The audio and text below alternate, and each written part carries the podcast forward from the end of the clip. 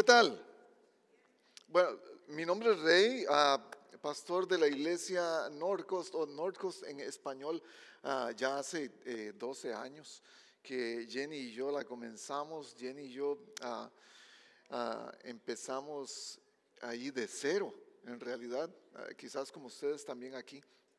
y, y estamos sumamente emocionados de estar con ustedes, de de venir de, de 70 y tantos grados de calorcito de San Diego, de chanclas y, shorts, a, no poder caminar por toda la ropa que tenemos puesta. Pero estamos bien, estamos bien. No, nos ha encantado estar aquí. Nuestros hijos están encantados de ver la nieve, de jugar. Y gracias por recibirnos de una manera tan, tan eh, calurosa. A pesar del frío, que está allá afuera, la manera que ustedes nos han recibido, nos hace sentir en casa y nos hace sentir calientes y, apapachados. Muchas gracias por eso. ¿Qué tal si solamente tomamos unos 30 segundos?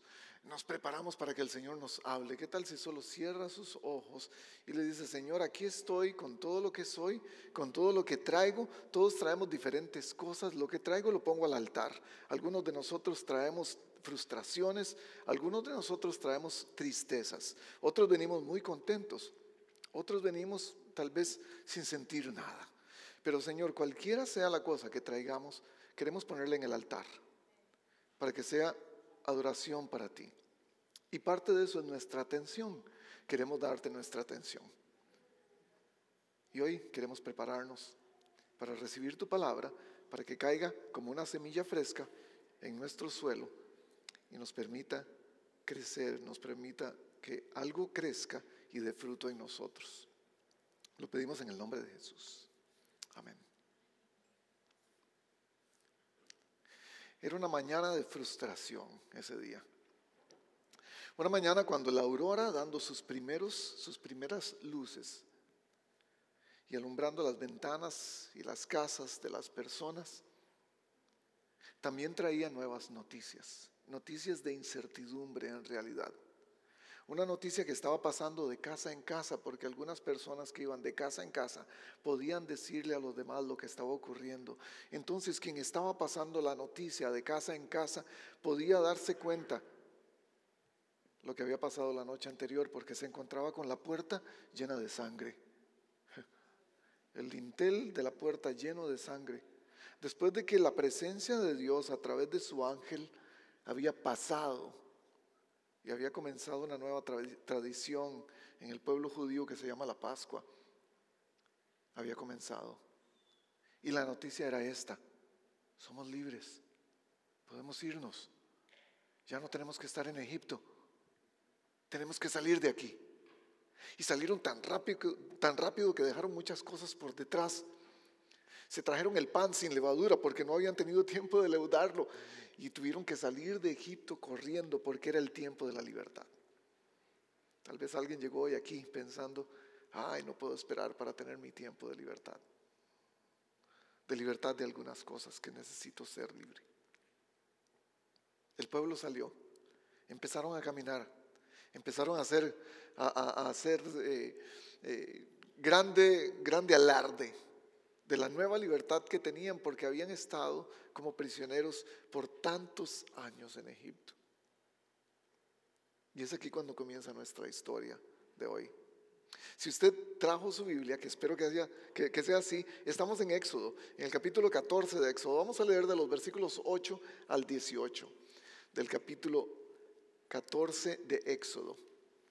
Búsquelo aquí, si está en casa, en cualquier lugar donde esté. Espero que tenga su Biblia, ya sea en el teléfono o en papel, no importa, use su Biblia. Los vamos a animar a que usen su Biblia para, para ver qué respuestas encontramos en la palabra de Dios. Y dice así, el Señor endureció el corazón del faraón, rey de Egipto, para que saliera en persecución de los israelitas, los cuales marchaban con aire triunfal. Y no es cierto, cuando encontramos libertad, cuando nos, damos cuenta que estamos en un lugar mucho mejor del que estábamos, nos sentimos triunfantes, estamos listos para ser mejores, para tocar trompeta, porque ahora soy libre. Pero a Faraón no le gustó el asunto. Y se dio cuenta cuando ya, ya habían salido. Se dio cuenta de lo que había hecho. Dijo, pero ¿qué hicimos? Dejamos ir a los, a, los esclavos, a los que hacían los, los ladrillos. Vamos, tenemos que recuperarlos. Todo el ejército del faraón, note el versículo 9, todo el ejército del faraón, no uno, no una tropa, todo el ejército del faraón, caballos, carros, jinetes y tropas de Egipto, salió tras los israelitas y les dio alcance cuando estos acampaban junto al mar. En el mar la vida es más sabrosa. Eh, eh, nosotros sabemos eso bien porque vivimos cerca del mar. Es interesante, Israel acaba de salir, les acaban de dar la libertad y lo primero que hacen es irse a la playa, margarita en mano y a disfrutar de la playa. Bolas de playa, eh, trajes de baño. Cerca de Pija y y frente a Baal Zephon, que no sabemos exactamente dónde es, pero estaban a las orillas del mar, del mar ah, rojo y estaban bien, no hay problema sin saber que todo el ejército del faraón vino detrás de ellos. Usted sabe, cuando uno es libre, cuando, uno está tratando de librarse espiritualmente, y hoy tal vez es su caso, tal vez usted vino hoy esperando espiritual, eh, eh, libertad espiritual. Muchas veces uno no sabe que el enemigo va a atacarlo con toda la fuerza que tiene. El enemigo no se va, no, no se va a amedrentar y no va a mandar a, tres tropas o a un espía secreto, no, va a mandar a todo el ejército. Versículo 10, el faraón iba acercándose. Y, el faraón quiere decir todo este ejército, toda esta gente, todos estos soldados. Cuando los israelitas se fijaron y vieron a los egipcios pisándole los talones, sintieron mucho miedo y clamaron al Señor. ¿No es eso lo que hacemos nosotros? Cuando estamos descuidados y sentimos que el enemigo está tan cerca que nos va a atrapar, clamamos, nos da miedo. ¿Cuál fue la última vez que tuvo miedo? ¿Cuál es el miedo que lo ha despertado a medianoche en su cama los últimos días? Porque todos tenemos un miedo, todos le tememos a algo. Todos le tememos a alguien. En este caso, ¿cómo no temer a la gente que nos había hecho esclavos por tanto tiempo? Y vienen otra vez por nosotros. Ahora, no van a venir por nosotros solamente para darnos la mano y recordarnos que tenemos que volver. Van, van a deshacerse de ellos. Y entonces le reclamaron a Moisés, versículo 11. ¿Acaso no había sepulcros en Egipto que nos sacaste de allá para morir en el desierto? ¿Qué has hecho con nosotros? ¿Para qué nos sacaste de Egipto? Pobre Moisés. Usted sabe, uno siempre quiere hacer algo bueno y siempre sale pagando los, platos rotos, ¿no es cierto? Muchas veces. Y usted dice, ve, para nada hice nada. Yo no hubiera salido de aquí, no los hubiera sacado malagradecidos. Mejor nos hubiera sido servir a los egipcios que morir en el desierto. Ahora, aquí hay un principio que, que tenemos que tomar en cuenta. Cuando el opresor que nos tenía como esclavos todavía vive, nuestro miedo es más grande. Y es por eso que muchos de nosotros todavía tenemos miedo de lo que somos capaces de hacer, de lo que el pecado puede hacer en nosotros, porque nosotros sabemos de dónde salimos. Y cuando salimos del pecado y pensamos, voy a cantar victoria, ya soy cristiano, ya voy a la iglesia, hasta sirvo en la iglesia, hasta canto en el grupo de alabanza. Y soy ujier los domingos. ¿Qué me va a hacer el pecado? Nada me puede hacer. Cuando estamos en ese lugar, posiblemente va a llegar y nos va a dar un manotazo en la cara. Y nos va a decir, no, un momento, aquí estoy todavía. y nos amedrenta y nos da miedo pensar en lo que ahora puede hacer con nosotros. Y entonces viene Moisés, el superhéroe, el versículo 13, y dice, no tengan miedo, le respondió Moisés, mantengan sus posiciones, muy importante, frase importante, si puede subrayarla y tiene Biblia que puede subrayar, hágalo, no subraye su iPad, por favor. Que hoy mismo serán testigos de la salvación que el Señor realizará en favor de ustedes. A esos egipcios que hoy ven, jamás volverán a verlos. O sea, esto suena muy bien, ¿no es cierto? Suena bonito. Que el líder le dé seguridad a uno y le diga, no, tranquilos, todo va a estar bien, no hay problema.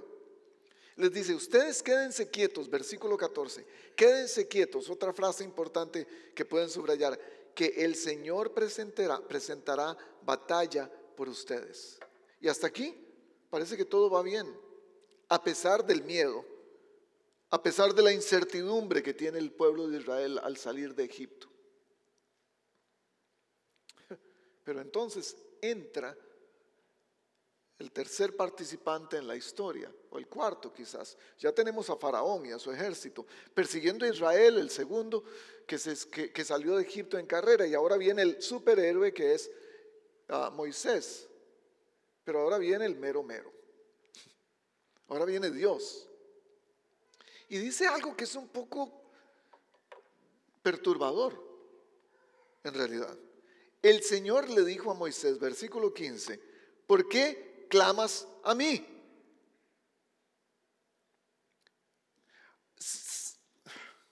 Si Dios viniera en este momento, donde usted está, en el lugar donde usted está haciendo esa petición especial a Dios, todos quizás tenemos una petición especial.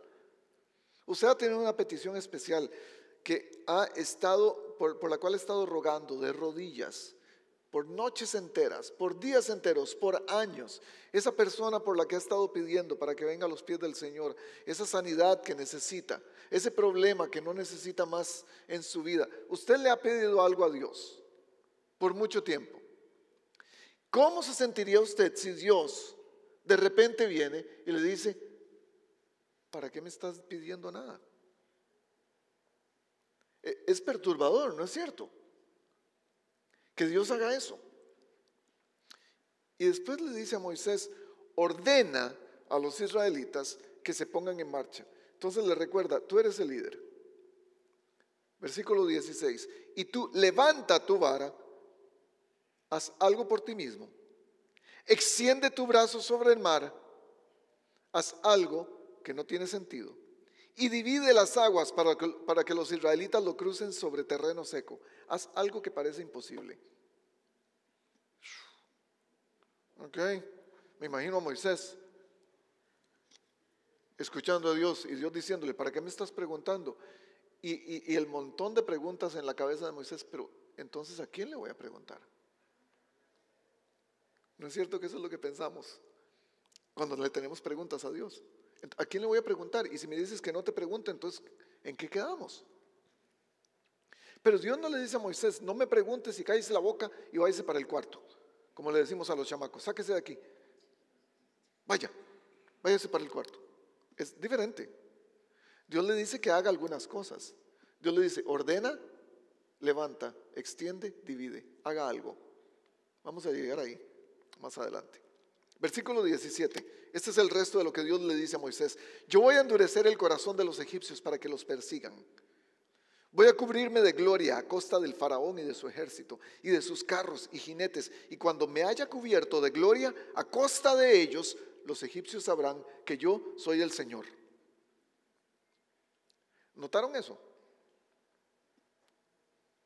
Que Dios dijo, yo voy a hacer todo esto, voy a hacer que todo esto pase, voy a permitir que, toda esta, que todo este temor les ocurra solamente para algo, para que mi gloria sea conocida. ¿En dónde? En Egipto. Ellos deberían conocer la gloria de Dios, ya han sido testigos de todo lo que Dios es capaz de hacer. Pero se les olvidó. Pero a nosotros se nos olvida. Porque nuestra fe muchas veces está basada no necesariamente en lo que ya sabemos de Dios, sino en lo que queremos ver de Dios. Entonces hay varias cosas que quiero compartir con ustedes. Ah, una, de las primeras cosas que, que, este versículo me enseña es que tenemos que escoger tener fe en lugar de tener miedo. Algunos de nosotros preferimos tener miedo y preferimos vivir en miedo, nos queremos quedar a vivir en el miedo. Es más, cuando veo a Israel saliendo de Egipto y teniendo el aire triunfal que dice la escritura que tenían,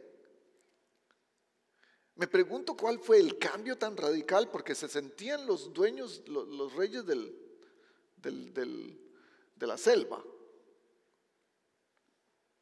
Y me pregunto cómo ocurrió ese, ese cambio tan radical para ir al sótano directamente y sentirse como cobardes, como cobardes, clamar.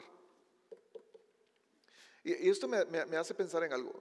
Cuidado con caminar en orgullo por las liberaciones que Dios ha hecho en sus vidas. Dios nos ha liberado de todo, de, muchas cosas a, muchos de nosotros. Y algunos de nosotros caminamos en orgullo por las liberaciones que Dios ha hecho en nuestra vida. Eso puede servir, puede sonar más como necedad que como alabanza. Es que yo alabo al Señor por lo que hizo en mi vida. Y seguimos repitiendo y demás, pero, pero pensamos que no vamos a caer en lo mismo. Y sin embargo, nos, a pesar de eso, nos embarga el miedo. Y no entendemos cuál es la diferencia entre no tener miedo y tener fe. Y muchas veces ponemos en tela de duda nuestra fe porque todavía tenemos miedo. ¿Le ha pasado? Algunos todavía nos sentimos temerosos de algunas cosas y pensamos, es que no tengo la suficiente fe. Entonces vamos y se lo contamos a un amigo, se lo contamos a un pastor, se lo contamos a Pablo. Y Pablo nos dice, no, es que usted tiene que tener más fe. Él no les va a decir eso posiblemente. Pero mi amigo, nuestro amigo nos va a decir, tiene que tener más fe. Y usted dice, pero ¿cómo se hace eso? ¿Cómo tengo más fe? Porque yo creo que tengo fe. Yo estoy pensando que quiero tener fe. Es, casi imposible para nosotros, en lo que hemos aprendido a través de la vida, en poner en el mismo cuarto la fe y el miedo, porque se nos ha enseñado que no debemos tener miedo.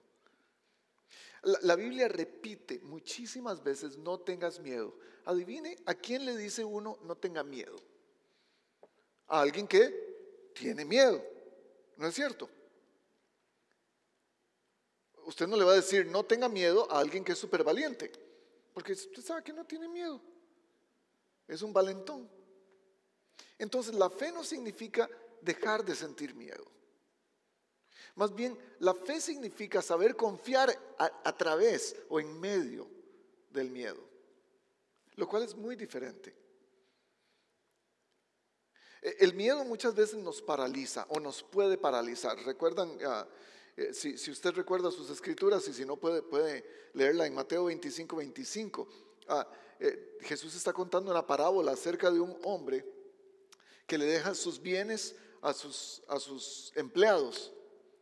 Y a, uno le deja 10, al otro le deja 5, y al, al otro le deja 2. Y les dice, bueno, cuando yo vuelva, tengan eso multiplicado.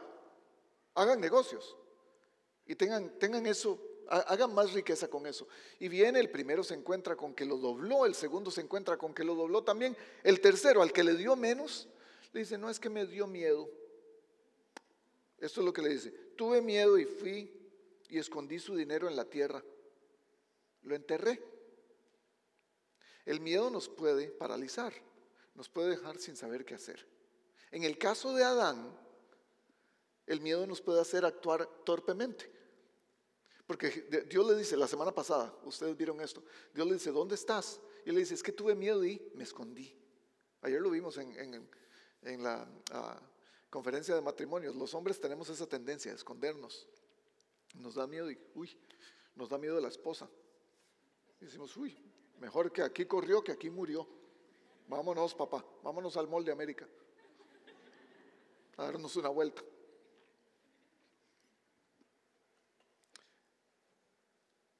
El miedo es real en nuestra vida. E, e, e, es lo que, si algo quiere llevarse de este punto, es que el miedo es real. Pero el miedo que deberíamos tener es que el, pecado siempre va a venir a buscar revancha de nosotros. Eso es un miedo real. El miedo a caer de nuevo, el miedo a fallar, el miedo a no poder ser suficientes. Hoy alguien vino con miedo a este lugar, quizás. Algunos de nosotros vinimos con miedo porque nuestro enemigo nos está alcanzando, porque la deuda nos está matando, porque la adicción no nos deja tranquilos, porque su mal carácter, sus relaciones quebradas no terminan. Algunos tenemos miedo de perder la batalla. Algunos tenemos miedo de perder el hogar, tenemos miedo de perder el trabajo, algunos tenemos miedo de no ser suficientes, de fallarle de nuevo a nuestra esposa, de seguir mintiendo. Algunos tenemos miedo de ser el último de la fila. Lo cierto es que todos tenemos miedo de algo, pero la fe no quita el miedo, más bien nos hace actuar a través del miedo.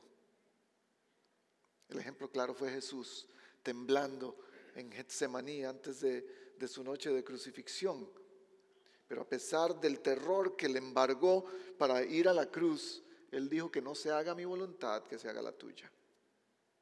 Y obedece. La fe hace lo que Dios dice, no lo que nosotros queremos hacer. Es por eso que lo que realmente creemos debería demostrar lo que nosotros hacemos. Lo que usted hace en su vida debería ser un reflejo de las, de, las eh, cosas que usted cree, de las convicciones que rigen su vida. Es por eso que en este caso Dios le dice, ¿por qué me estás rogando? ¿Para qué me estás llorando? Haz lo que ya te dije que hagas. Haz lo que crees que yo, si crees lo que yo te dije, hazlo.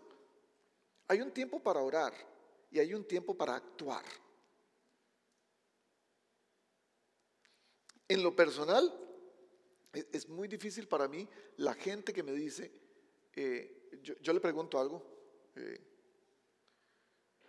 ¿y, qué tal si, ¿y qué tal si tomas este ministerio en la iglesia? Porque yo sé sus capacidades, porque yo sé su fidelidad y, y yo sé su historial dentro de la iglesia. Y la persona me dice, bueno, deme un mes para orar. Y yo me pregunto, ¿para orar acerca de qué? O sea, aquí está, Dios ya te mostró lo que puedes hacer, de lo que eres capaz. ¿De qué le sirve a uno decir que tiene fe si no lo demuestra con sus acciones? ¿Puede esa clase de fe salvar a alguien? Así como el cuerpo sin espíritu está muerto, la fe sin buenas obras, la fe sin obras, dice Santiago capítulo 2, está muerta. En, buen latino, a Dios rogando y con el mazo dando. O sea, lo que usted dice, hágalo. Lo que cree, hágalo. Depender de la oración, perfecto. Está muy bien. Pero cuidado en usar sus oraciones como una excusa para no hacer nada y quedarse ahí sentado esperando. ¿Y cuánto tiene de orar por esa muchacha para pedirle que se case? Eh, como tres años, más o menos. Ya, o sea, la mujer ya se hizo viuda en tres años ni es soltera. Estoy dando mi punto a entender. A veces oramos por miedo para que Dios sea el que haga lo que nosotros deberíamos estar haciendo. A veces Dios quiere hacernos parte del milagro que le estamos pidiendo que haga en nosotros. Y está ahí enfrente de nuestra, eh, al frente nuestro, enfrente de nuestros ojos. Dios pudo haber hecho el milagro sin Moisés. Dios pudo haber, porque eventualmente Dios abre el mar rojo, recuerdan el resto de la historia, a, los que la recuerdan, y si no la recuerda, léala una vez más en su escritura. Dios pudo haber abierto el mar rojo sin Moisés. Dios no necesitaba a Moisés. Dios no necesitaba al pueblo. Él lo hace para que su gloria sea conocida. Él quiere usarlo a usted en la oración que usted le está haciendo a Dios y que no está siendo contestada Posible, posiblemente Él quiere usarlo a usted para que la gloria de Él sea conocida alrededor suyo, en la gente que está alrededor suyo. Ok, y usted me dirá, pero ¿cuándo sabemos que no tenemos que orar entonces? Cuando usted sabe lo que Dios ya ha dicho. Usted, usted puede usar la mente que Dios le dio para recordar. Porque Dios no está rechazando la oración de Moisés. Dios no está rechazándola, Él la contesta. La contesta con, con, una pregunta. ¿por qué me estás preguntando lo que ya sabes? Deja de llorarme. Dios está recordándole que Él ya sabe qué hacer. Ahora, aquí está el asunto. ¿Usted sabe qué hacer en su vida? Porque esa es la siguiente pregunta. Pero es que yo no sé qué hacer. No sé qué hacer. ¿Cómo orar entonces? ¿Cómo pedirle a Dios lo que necesito entonces? Eh, les doy una sugerencia. ¿Qué tal si dejamos de orar para que Dios conteste nuestra oración, para que Dios nos dé el carro? ¿Qué tal si dejamos de orar para que Dios nos, nos eh, levante el salario? Y empezamos a orar por sabiduría para saber qué hacer en esa situación. Empezamos a orar por sabiduría para poder enfrentar lo que sea que estamos enfrentando de la mejor manera, para que su gloria sea conocida entre la gente que está alrededor nuestro. Eh, una, una propuesta de oración sería, Señor, ya sé lo que debo hacer, dame fuerza para hacerlo y sabiduría para saber cómo hacerlo. A los evangélicos nos da mucho miedo las repeticiones vanas, porque no nos queremos parecer a otras tradiciones cristianas que repiten y repiten, y entonces estamos muy alejados de eso, pero e, es, es interesante, los discípulos le dicen a Jesús, enséñanos a orar. Y yo me imagino que no le, no le dijeron a Jesús, enséñanos a orar solamente una vez. Yo me pregunto si lo hicieron constantemente. Por, por esto, porque la fe está más relacionada con confianza y obediencia que con buenos resultados. Y algunos de nosotros pensamos que los resultados de la fe es lo que hace la fe efectiva, pero no, lo que hace la fe efectiva es la confianza que tengo en, mi, en el objeto de la fe, en este caso, en Dios. Porque necesitamos conocer al Dios de la fe para recibir fe. Esto es lo que dice Hebreos capítulo 12 versículos 1 y 2 corramos con paciencia la carrera que tenemos por delante, puestos los ojos en Jesús, el autor y consumador de la fe. Es por eso que cuando alguien nos dice, tenga más fe, e, está haciendo algo que no funciona. Porque yo no puedo poner más fe en mi vida. Es Dios quien pone la fe en mi vida. Es Dios quien a través de su gracia, a través de lo que ya hizo, a través de la obra redentora de Cristo en la cruz, es el que me dice, puedes confiar en mí. Puedes poner tu fe en mí. E, esta es una, una descripción muy, muy sencilla de lo que es fe. Porque cuando nos preguntan, ¿y qué es fe? Y a veces pensamos, ¿qué es fe? ¿Qué es fe? ¿Qué es fe? Es creer con todas las fuerzas del mundo para que algo ocurra. E, esa es el, la creencia típica de lo que la fe es. Pero, pero tal vez una descripción muy sencilla de lo que es la fe es creer lo que Dios dice y hacerlo a pesar de que no tenga sentido. Y ahí entra el conocimiento de lo que Dios ya nos ha dicho que tenemos que hacer.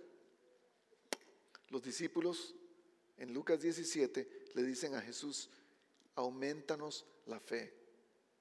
Ellos no podían hacerlo por sí mismos. Jesús tenía que hacerlo con ellos o por ellos. Pero ¿cómo tener fe cuando estamos tan orgullosos de lo que Dios ha hecho cada vez que Dios hace algo o, cada vez que nosotros hacemos algo? Porque pensamos que cada vez que logramos algo en la vida espiritual puede ser a través de nuestro propio esfuerzo. Eh, pero no se trata de eso. Israel pensó ser dueño de sus derechos de libertad.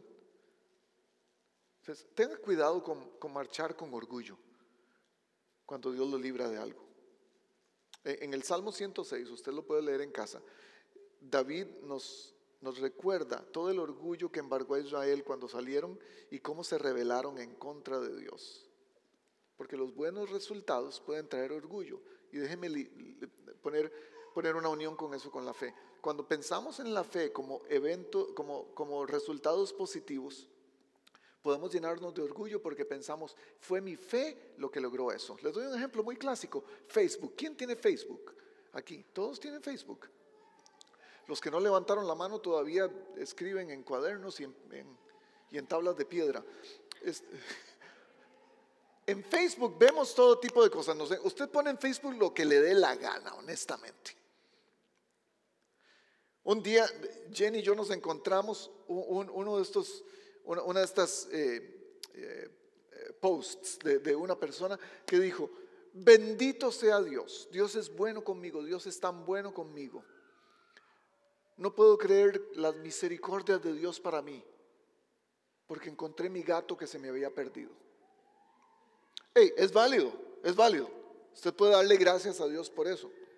Otros dicen, y, esto ocurrió la semana pasada en, la iglesia, otros dicen, eh, oren por mí, mandan una petición de oración, ustedes saben, en, en cadena, mandan una petición de oración y dicen, oren por tal y tal cosa, oren por esta persona que está en el hospital y demás. Entonces, la persona que pidió la oración escribe después y dice, eh, solo para que sepan, el Señor contestó nuestras oraciones.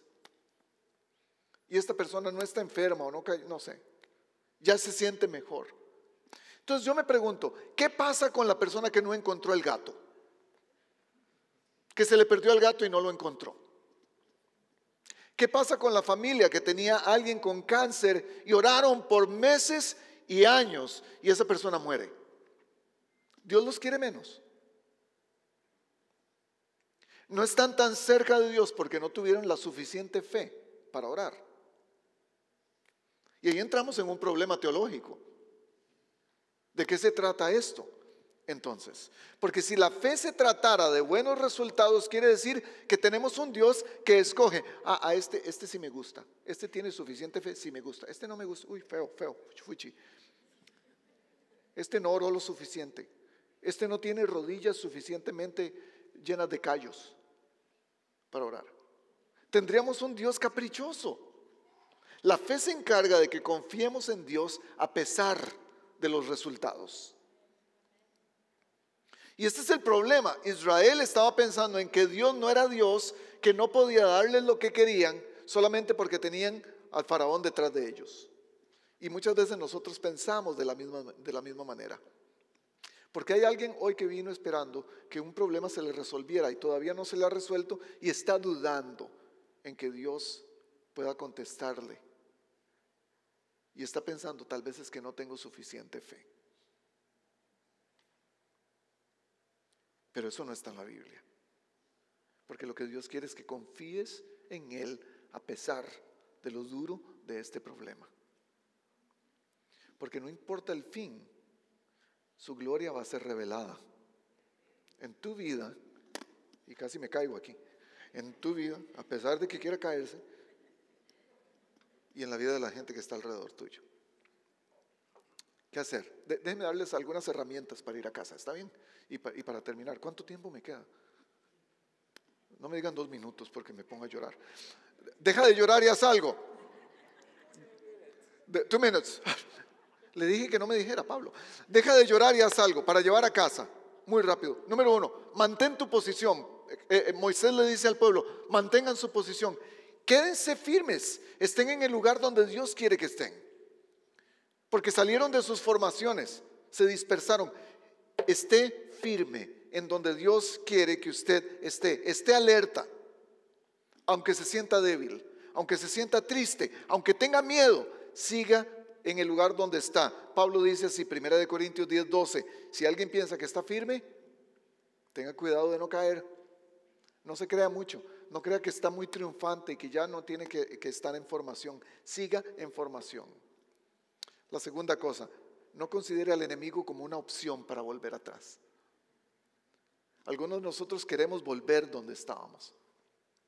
Queremos como Pedro volver a pescar. Cuando Jesús nos llamó, a ser pescadores de hombres. Y Pedro quería ir a buscar salmón y mantarrayas.